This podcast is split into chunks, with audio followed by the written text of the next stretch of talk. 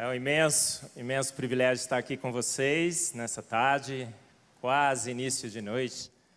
Agradeço os pastores da Igreja Batista Memorial pelo convite, o privilégio de estar falando com vocês.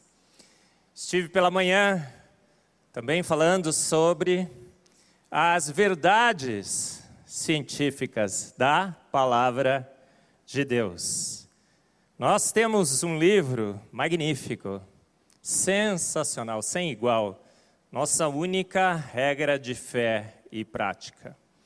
Um livro que descreve todas as coisas importantes que precisamos saber. Da onde viemos, como fomos feitos, onde estamos e para onde vamos. Essa é a nossa referência, é o nosso guia inerrante, absoluto totalmente digno da nossa confiança. Falamos sobre um dos grandes eventos que esse livro descreve, o dilúvio, e as evidências científicas que confirmam esse dilúvio global. Hoje, à tarde, agora vamos falar sobre o Deus que inspirou a Bíblia falaremos sobre a grandeza desse nosso Deus. E como esse Deus se revelou não só na palavra, mas também no universo e na vida. Porque Paulo, em Romanos, escreveu assim: porque os atributos invisíveis de Deus, o seu eterno poder e a sua divindade se veem claramente nas coisas que foram criadas. Então, ao observar o universo e ao observar a vida, aprendemos um pouco mais sobre esse nosso grande Deus. Por isso que é bom ser cientista, não é? Não sei o que é que você, principalmente os jovens, gostariam de ser. Mas olha, quem sabe, que tal ser um cientista que através da ciência descobre ainda mais os atributos invisíveis desse nosso Deus. E esse nosso Deus é pequeno, irmãos? Não, esse nosso Deus é tremendo, imenso, poderoso. Nós cantamos aqui, não é? Grande é o Senhor. Tem um outro hino muito interessante que diz assim: Quão grande é o meu Deus, cantarei quão grande é o meu Deus, e todos hão de ver quão grande é o meu Deus. Irmão, seu Deus é grande? O que é que você acha? E se alguém perguntar para você quão grande é o seu Deus, você saberia responder? Qual é o tamanho de Deus? Nós vamos falar sobre isso agora. Você está preparado? Vamos mostrar como que a ciência tem revelado a imensidão do nosso Deus. Temos um Deus grandioso, imenso, eterno, atemporal. Nem sequer eterno ele é, ele é atemporal. Ele navega fora do espaço e do tempo. Vamos falar então sobre as assinaturas de Deus as marcas, as evidências, os seus atributos que se veem claramente no universo e na vida. E as evidências são imensas, extremamente variadas, que nos deixam, segundo Paulo também, indesculpáveis, se não reconhecer que há um grande Deus que fez todas as coisas.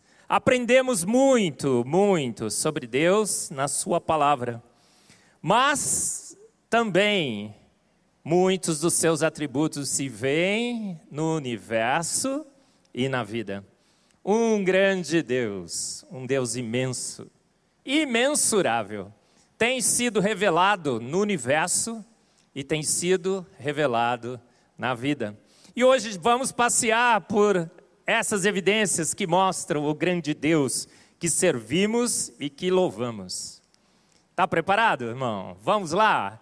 Então vamos, olha, a gente tem aqui um sistema novo, não é, Isabelle, que a gente está Testando para. Olha isso. Olha, eu falo muito sobre essas evidências no meu livro, Fomos Planejados, a maior descoberta científica de todos os tempos. No final, vou comentar um pouco mais. São quase 500 páginas, 360 ilustrações, mostrando como a ciência moderna, a química, a física, biologia, a cosmologia, tem revelado cada dia mais, espectro após espectro. A verdade que é enfatizada a cada avanço da ciência é que grande é o nosso Deus. A ciência tem Deus como seu autor e consumador. A ciência foi criada por Deus. Os grandes cientistas, homens que criam ou que creem em Deus, na sua imensa maioria. A gente fica achando que cientista bom é cientista ateu, que nega a Deus, não é assim? Engano! 90% dos ganhadores de prêmio Nobel, homens que criam ou que creem em Deus. 67% de cristãos. 22% de judeus. Eles são 0,2% da população mundial. Apenas 10% dos ganhadores de prêmio Nobel se declaram ateus, ou se declararam ateus. Eu brinco, diz que Deus deu dízimo para os ateus. Gostou dessa, irmão? Então, se você quer fazer ciência, saiba que se você crê em Deus, a sua chance de ganhar um prêmio Nobel é nove vezes maior. Deus privilegia, parece, os seus na ciência. Há empreendimento divino. E essa ciência tem mostrado o grande Deus que servimos os seus atributos invisíveis, o seu eterno poder e a sua divindade revelada pela ciência. Então vamos lá. Mas eu estou falando aqui que a ciência revela Deus, estou falando que os grandes cientistas são homens que creem em Deus, que a ciência está abarrotada, afogada, atolada de evidências de que há um Deus, mas se você for na aula, numa aula de física, de química, de biologia, o que, é que eles vão dizer, irmãos?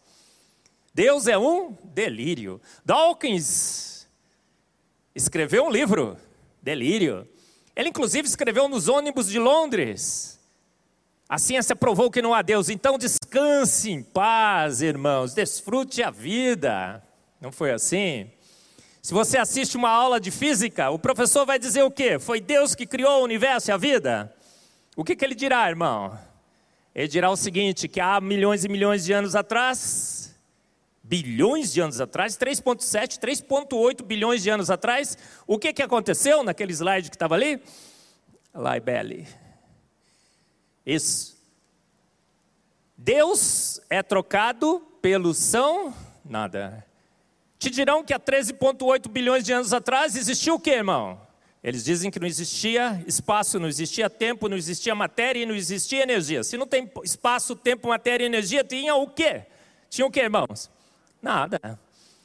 E o que acontece então? Eles dizem que esse nada, sem espaço, sem energia, sem matéria e sem tempo, pega o que para fazer o universo? Esse nada.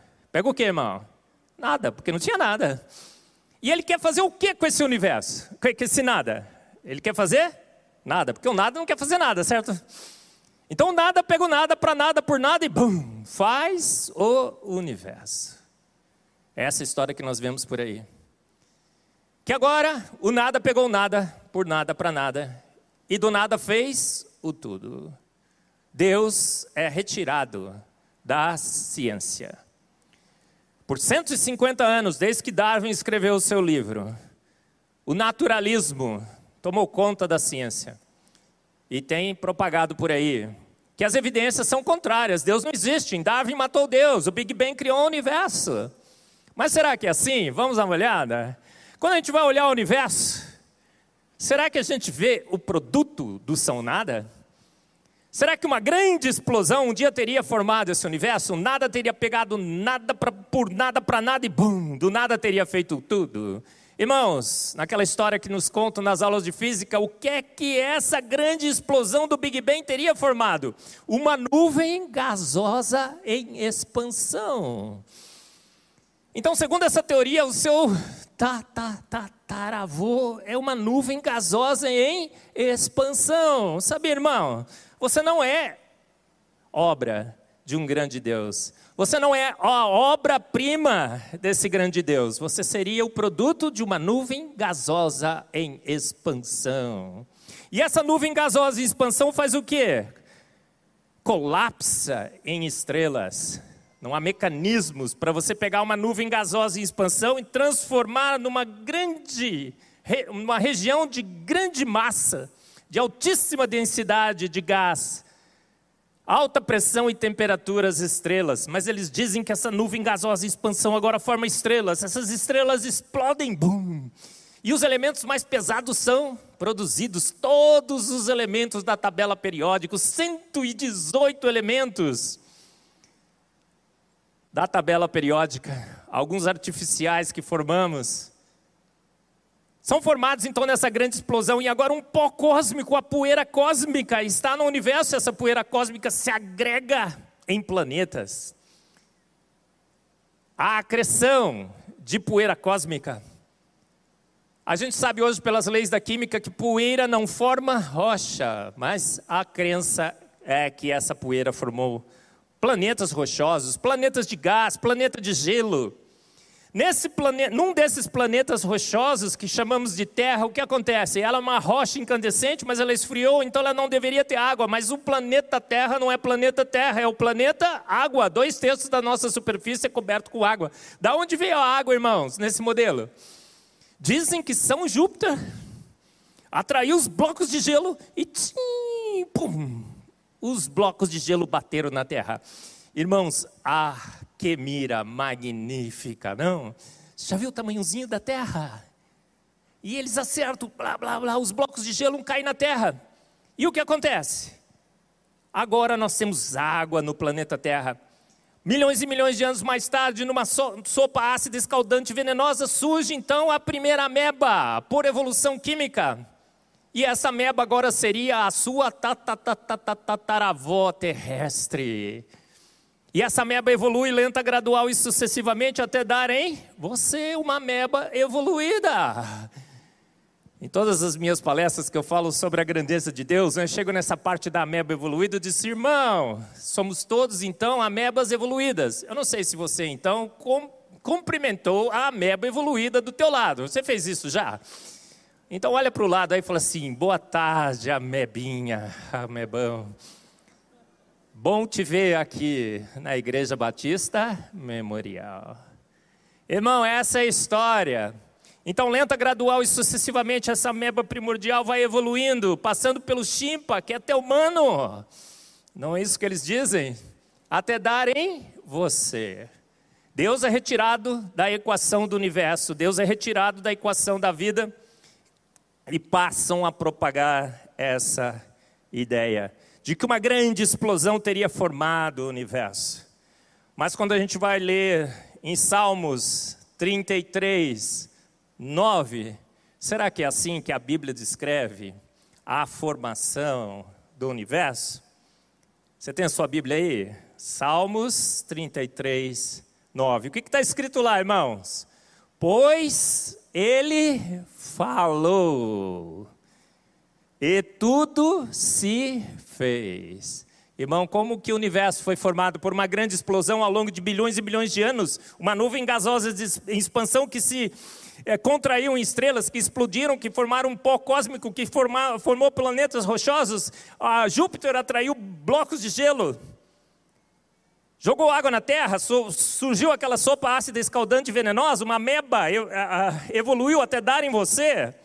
Não, a Bíblia diz completamente o contrário, pois Ele, o nosso grande Deus, falou e tudo se fez. Ele ordenou e tudo surgiu. Outro dia eu estava numa sala da EBD, de uma EBD, eu não vou dizer que igreja seria essa, mas eu estava sentado numa sala de EBD e o professor estava falando assim: por que eu estava procurando o mecanismo que Deus usou para criar o universo e a vida. Achei no Big Bang o mecanismo que ele utilizou para criar o universo e achei na evolução o mecanismo que ele usou para criar a vida. Irmãos, qual foi o mecanismo que Deus usou para criar o universo e a vida? o poder da Sua palavra, porque Ele falou e tudo se fez, Ele ordenou e tudo surgiu. Em Salmos 33, 6 está escrito assim: Os céus foram criados pela palavra de Deus, e todos os corpos celestes pelo sopro de Sua boca. Esse é o nosso grande Deus. Mas quem estaria certo, irmãos? Será que é a ciência? Ou será que é a Bíblia? Será que Deus soprou o universo pelo poder da Sua palavra e o universo se fez? É nesse Deus que eu creio. Eu não sei que Deus que você crê, mas eu creio no Deus que disse: haja universo e houve universo. Haja vida e houve vida, haja luz e houve luz, pelo poder da Sua palavra. E a gente vai olhar nesse universo, o que, que a gente observa, irmão? Será que nós vemos realmente o produto de um caos? Será que há leis para a formação de estrelas? Não há. Será que há leis para a acreção de poeira? Tyson, naquele programa, Cosmos, disse o seguinte: porque a poeira cósmica agora habita em mim. Você é formado por poeira cósmica, irmão? Ou você é fruto de um grande Deus? Quem será que estaria certo? Será que a gente vê o produto dessa grande explosão? Quando vamos olhar no universo, o que, que a gente enxerga, irmãos? Universo extremamente estruturado. Se ele fosse o produto de uma grande explosão, eu brinco, seria como quarto de adolescente. Já entrou num quarto de adolescente, né, irmão? Tem algum na sua casa? Tudo jogado ao léu. Mas o que, que a gente observa nesse universo? Um universo extremamente estruturado. Milhões e milhões e milhões e milhões de estrelas. Quantas estrelas tem no céu, irmão? Quão grande é o seu Deus? Se te perguntarem quão grande é o seu Deus, você pode dizer o seguinte: veja o universo que ele criou e quantas estrelas ele colocou no seu universo. Quantas estrelas tem no universo, irmãos? O universo visível, aquele que a luz já chegou até agora, a, até agora no planeta Terra, foram fazer uma conta e contaram aproximadamente 2 trilhões de galáxias. Em cada uma dessas galáxias disseram que existiriam aproximadamente 100 bilhões de estrelas. Fez a conta, irmão? Quanto que dá? Aproximadamente 2 trilhões vezes aproximadamente 100 bilhões. Quanto deu, irmãos? Aproximadamente 60 sextilhões de estrelas. É um número tão grande que a nossa imaginação sequer consegue imaginar. Universo imenso, imensurável abarrotado de estrelas. Mas como estão essas estrelas? Organizadas magnificamente em galáxias. Cada uma com uma forma magnífica, elíptica, espiral, vários e vários tipos diferentes de galáxias. E todas as galáxias são coloridas, todas as estrelas do universo são coloridas. Aí você vai falar assim, Marcos, mas que, que, por que, que você fica tão emocionado em saber que as estrelas são coloridas? Porque a gente estuda em ciência o espectro da radiação eletromagnética. O espectro da radiação eletromagnética vai do menos infinito ao mais infinito, em comprimento de onda. E a gente vai olhar o espectro visível, aonde estão as cores coloridas, vermelho, azul, verde e as demais tonalidades a gente vê que esse espectro da luz visível é extremamente fino.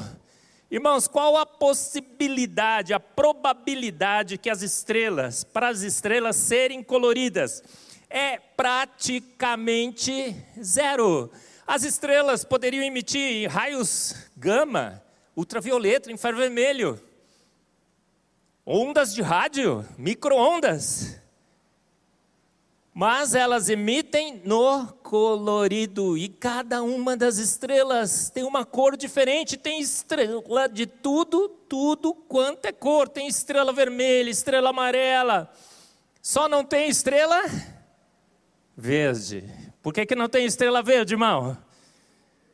Porque o Palmeiras não tem mundial. Estava na minha palestra, né, no ano passado. Ainda não, né, irmãos? Fevereiro está chegando. Um universo magnífico, total, totalmente decorado. Vamos, fomos verificar que esse universo é estabilizado por três forças: a força gravitacional, a força eletromagnética e as forças nucleares. Três, três, três, três. Os atributos invisíveis de Deus, a trindade de Deus se revelam nas características do universo são três forças. Ah, Marcos, tem a força forte e força fraca. A fraca parece que é uma manifestação das forças eletromagnéticas, então nós temos três tipos de forças. Mas foram verificar que para que tudo pudesse ser estável, os átomos, os planetas, as galáxias e tudo mais, essas forças tiveram que ser calibradas com 26 constantes universais. Foram verificar o valor dessas constantes, sabe o que, que encontraram? Que o nosso universo tem um ajuste extremamente fino. É o ajuste fino do universo. O que isso significa? Significa que essas 26 constantes universais têm exatamente os valores que elas precisavam ter para que o universo fosse estável. E se você mexer em qualquer uma dessas 26 constantes universais, uma casinha que for depois da vírgula, o universo ardendo se desfaz. Olha que magnífico.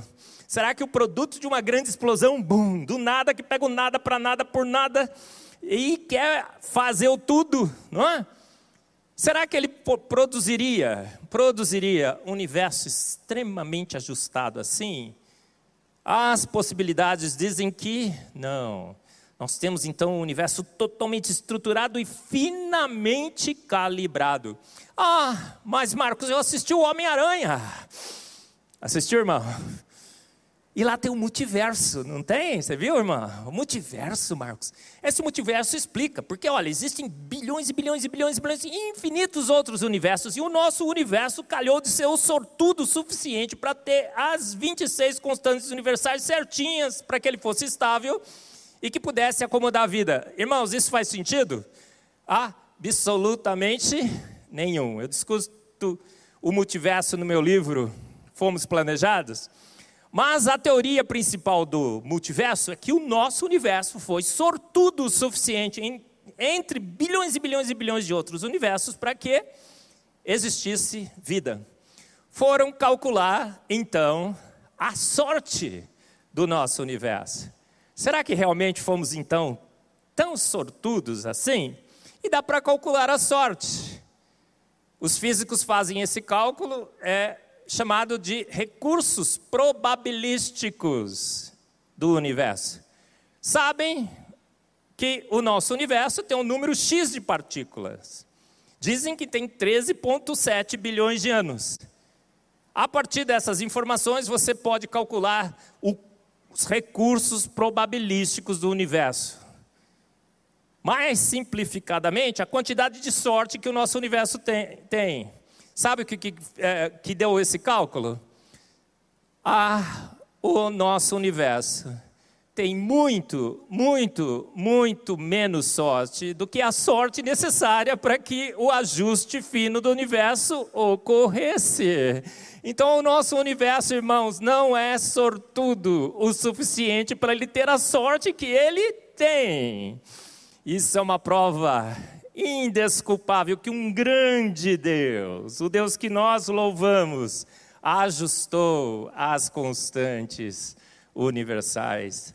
Vivemos num universo magnífico. As estrelas poderiam emitir no cinza, não poderiam, irmãos? 50 tons de cinza. Assistiu o filme, né, irmão? Já estaria bom, não estaria? Mas o universo é magnífico. Por que, que ele emite no colorido? O Sol emite luz branca, verde, vermelho e azul. Por que, que ele emite em verde, vermelho e azul? Porque os seus olhos têm cones que detectam o verde, o vermelho e o azul.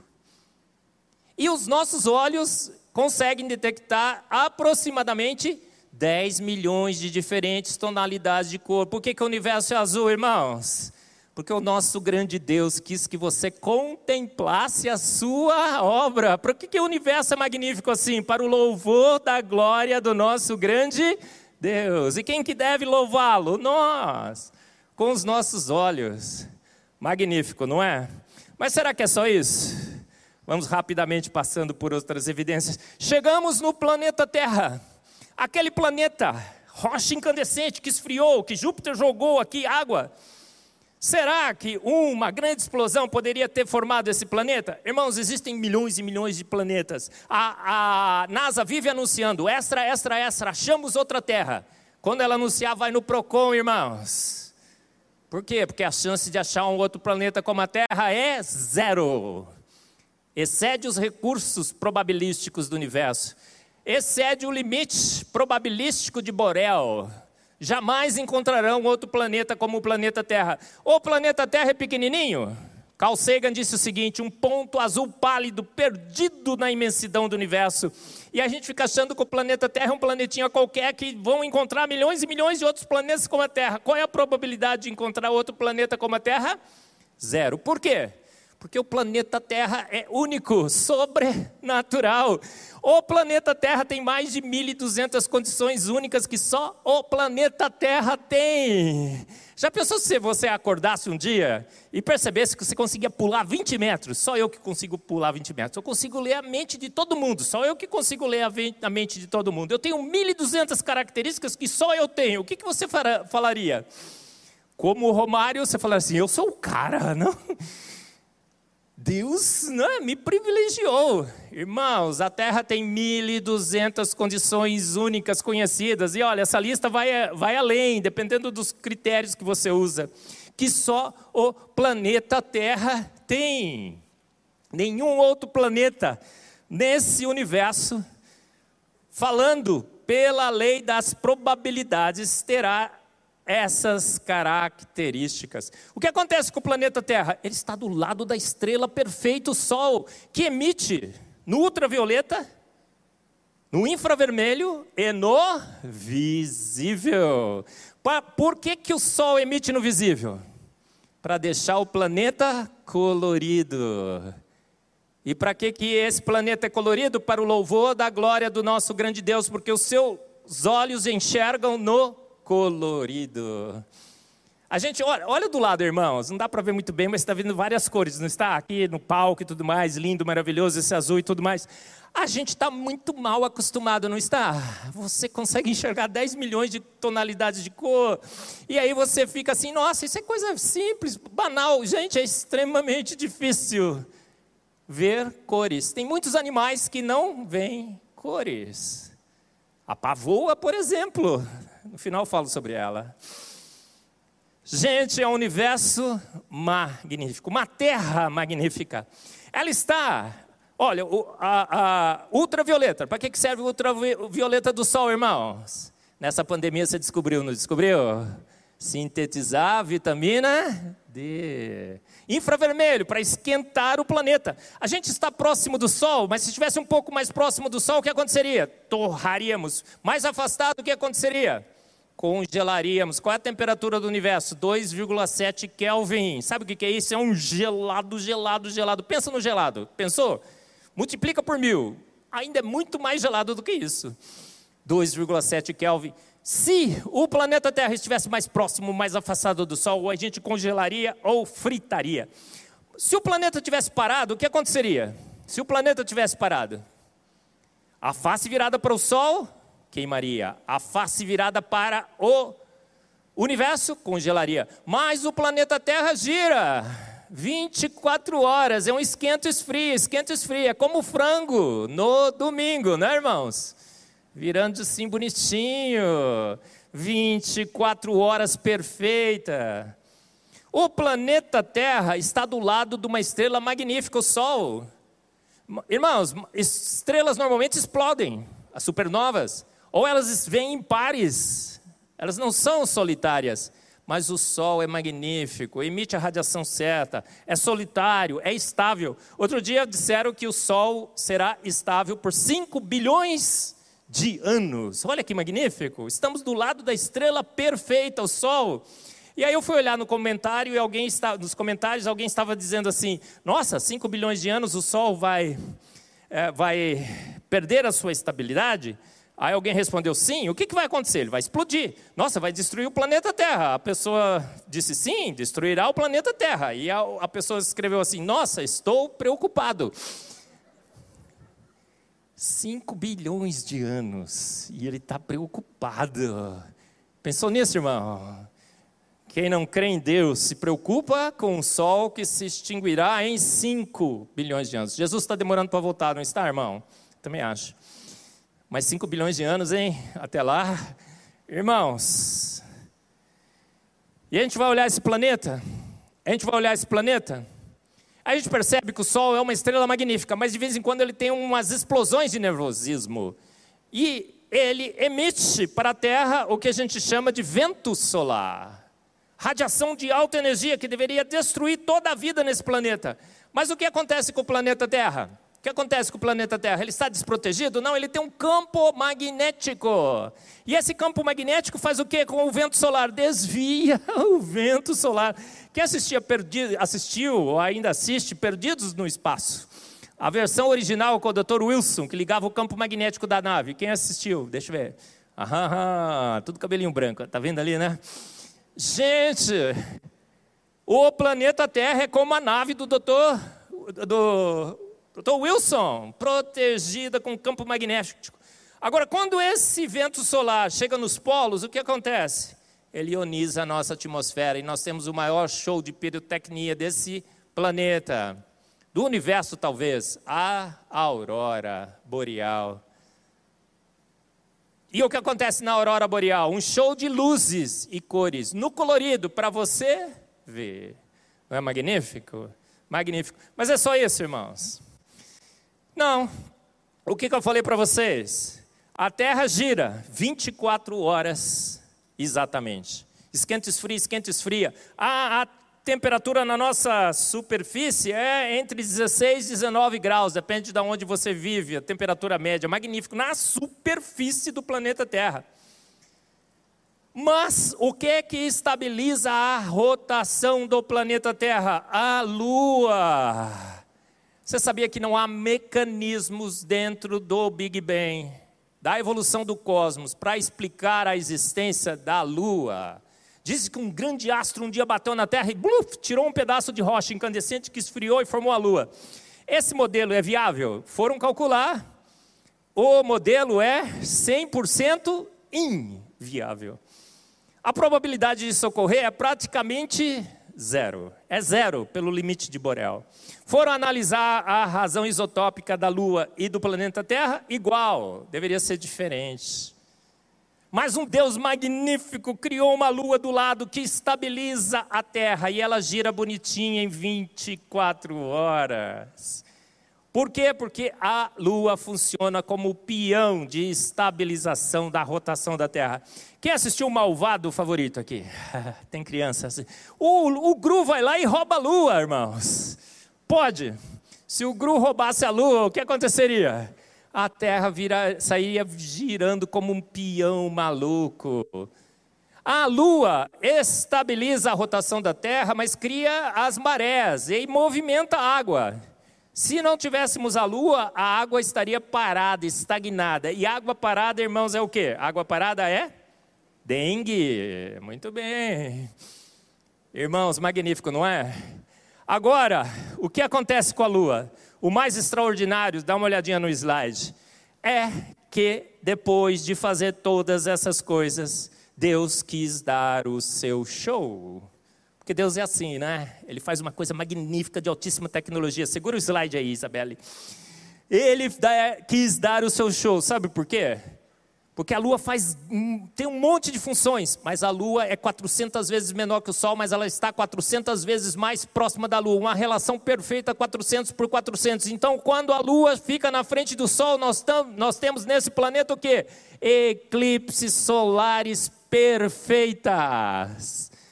E a lua encobre 100% o sol. O nada, que pega o nada por nada, não querendo fazer nada, cria um universo magnífico assim, irmão. O que é que você acha? 100%. Para que, que serve eclipse solar perfeito, irmão? Para o louvor da glória de um grande Deus. Eu tenho um amigo que mora nos Estados Unidos, teve uma eclipse solar perfeita uns dois, três anos atrás, né? Tem em vários pontos do planeta. É um show itinerante. Eu digo que Deus, além dos seus atributos descritos na palavra, ele é um exibido e exagerado. Porque quando ele quer fazer eclipse, ele faz eclipses perfeitas. E eu falei para esse meu amigo, rapaz, teve esse eclipse solar perfeito, o que aconteceu com as pessoas? Ela, muitos iam nas ruas, alguns se prostavam em, em seus em joelhos e olhavam para o céu e diziam: Quão grande é o meu Deus! Irmãos, quão grande é o seu Deus!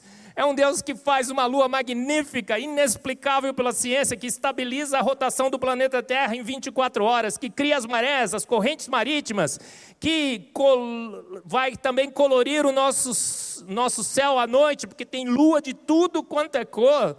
Mas um Deus também que no final dá o céu show e cria eclipses solares perfeitas eclipses solares perfeitas. Aí nós vamos olhar no planeta Terra e nós temos uma atmosfera. Irmão, respira a atmosfera aí que você está acostumado a respirar. O ar. Faz assim, ó. Esse ar é perfeito. Você sabia disso? Ele tem nitrogênio e oxigênio na relação perfeita, 3 para 1. Se tivesse mais oxigênio, o que aconteceria, irmãos? O primeiro incêndio florestal que ocorresse, bum, o planeta todo queimaria. Se tivesse menos oxigênio, ah, ah, ah, você morreria asfixiado. Tem CO2. Aí o pessoal fala assim: nossa, efeito estufa, Marcos, está acabando com o planeta. Efeito estufa é uma benção. Efeito estufa é uma benção. O CO2 aquece o nosso planeta e alimenta as plantas. Irmãos, é tudo tamponado. Aumenta o CO2, o que acontece? Cresce mais plantas.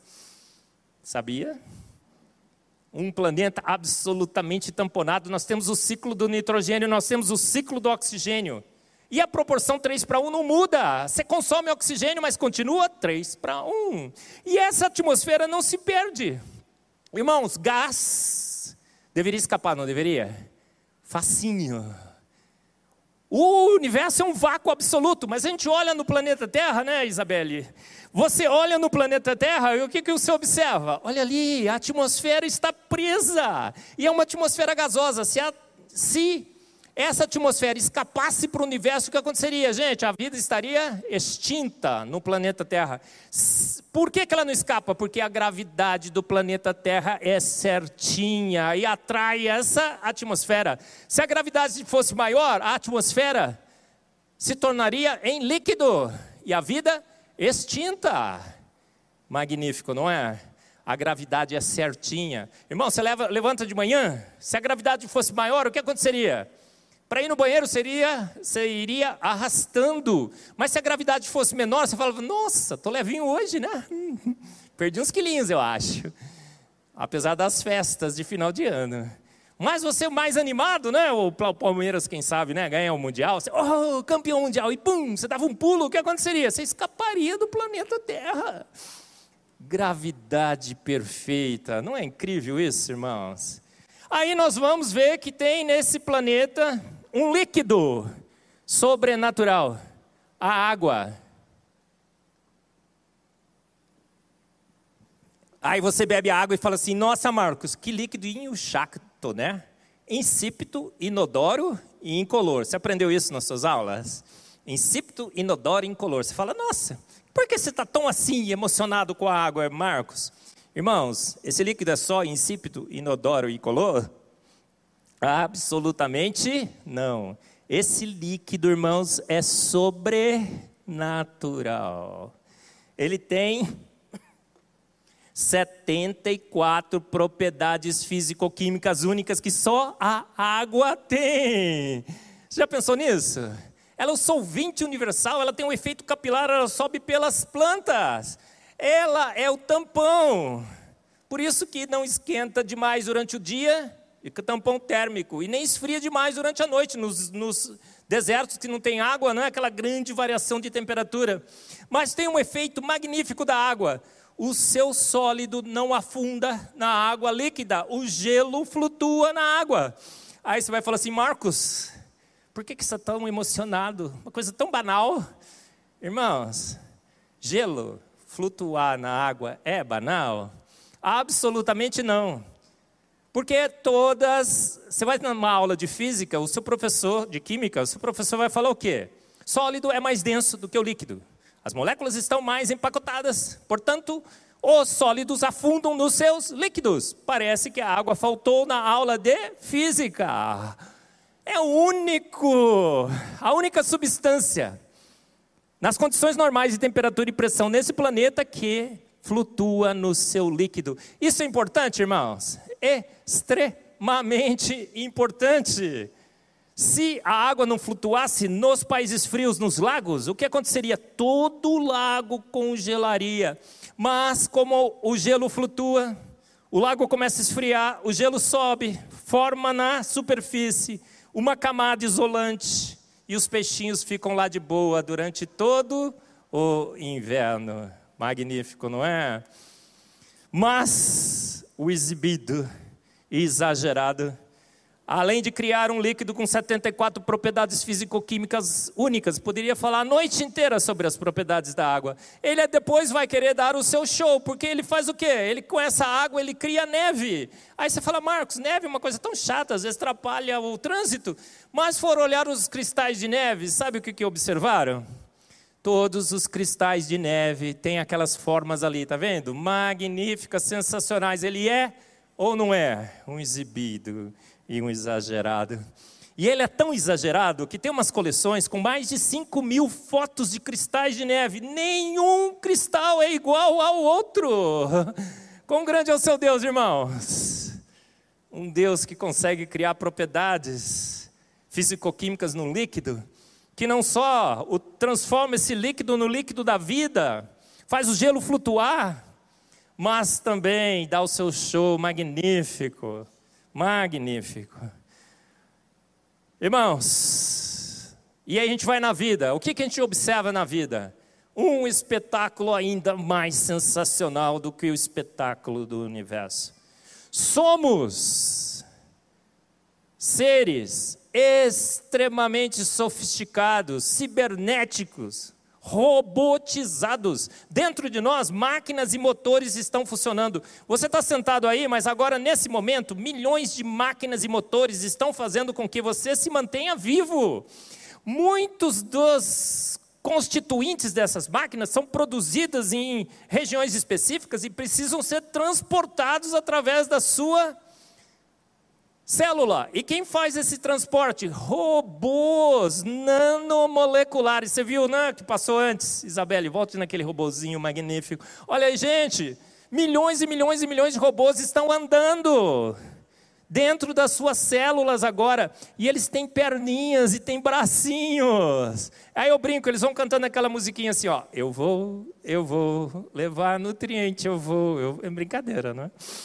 Irmãos, nós temos ribossomos, ATP sintases, né, Isabelle? O próximo, mostra aí, olha, as máquinas de tricotar proteínas. Então, eu sempre brinco com isso, irmão, fica quietinho, paradinho, paradinho, não faça nenhum barulho, não se movimente. Milhões e milhões e milhões de robozinhos estão andando dentro de você. Milhões e milhões de máquinas estão tricotando as suas proteínas. Milhões e milhões de máquinas estão produzindo a sua energia. Isso tudo causa uma cosquinha. Está sentindo a cosquinha, irmão? Não, se não está sentindo é falta de fé. falta de fé. Irmão, de noite na cama, faça de novo esse exercício. Milhões e milhões de robozinhos. Uma grande explosão, nada que pegou nada para nada e bum, formou tudo isso?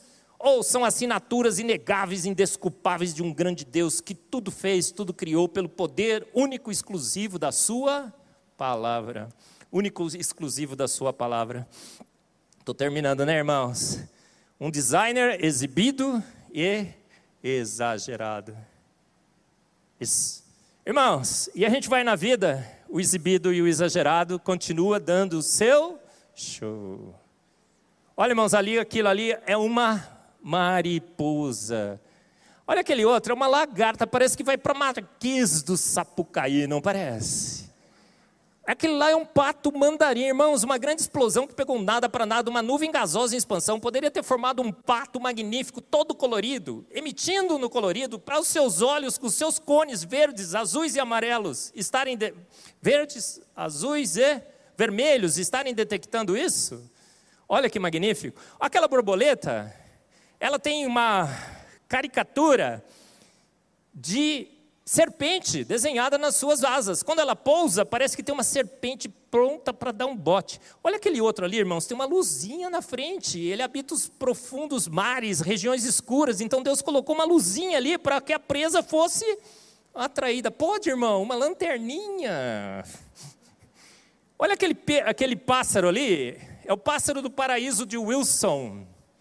Ele decora o meu livro, Fomos Planejados. Eu chamo de, eu chamo de ID Bird, o pássaro do design inteligente.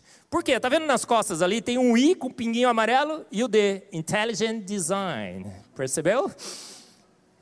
Deus escreveu, deixou marcas indesculpáveis na sua obra.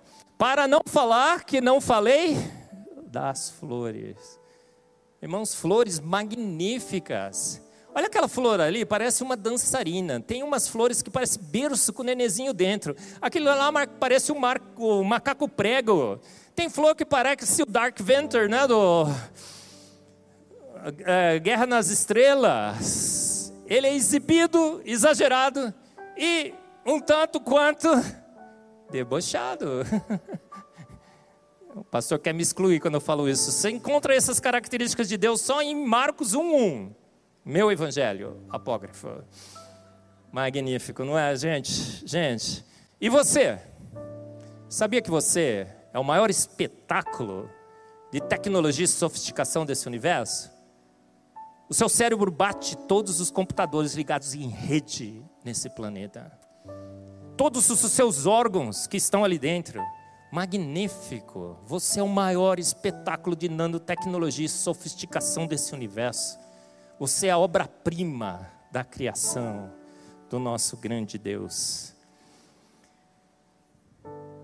Um pouco de ciência nos afasta de Deus, muito nos aproxima. Mostra um grande Deus que nós cremos. As assinaturas indesculpáveis desse Deus no universo e na vida. Esses são os meus livros, alguns que eu traduzi, outros que eu escrevi. Se você quiser conhecer um pouco mais do seu grande Deus, através dos seus atributos invisíveis revelados pela ciência. A gente tem alguns aqui na saída.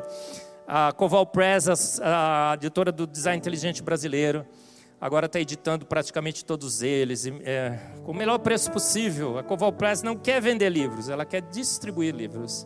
Se você quiser adquirir, tá bom? Então, irmãos, terminou, né? Isso. Há ou não há evidências claras de um grande Deus nesse universo? Só toquei superficialmente essas evidências. Deus se revela claramente nas coisas que foram criadas. Um universo magnífico, espetacular, colorido, organizado, finamente ajustado. Uma vida espetacular. Não existe forma rudimentar de vida. A vida é cibernética, complexa ao seu extremo assinaturas claras de um grande Deus que nos fez a obra-prima da criação. Então, a esse grande Deus, onipotente, onisciente, onipresente, exibido e exagerado.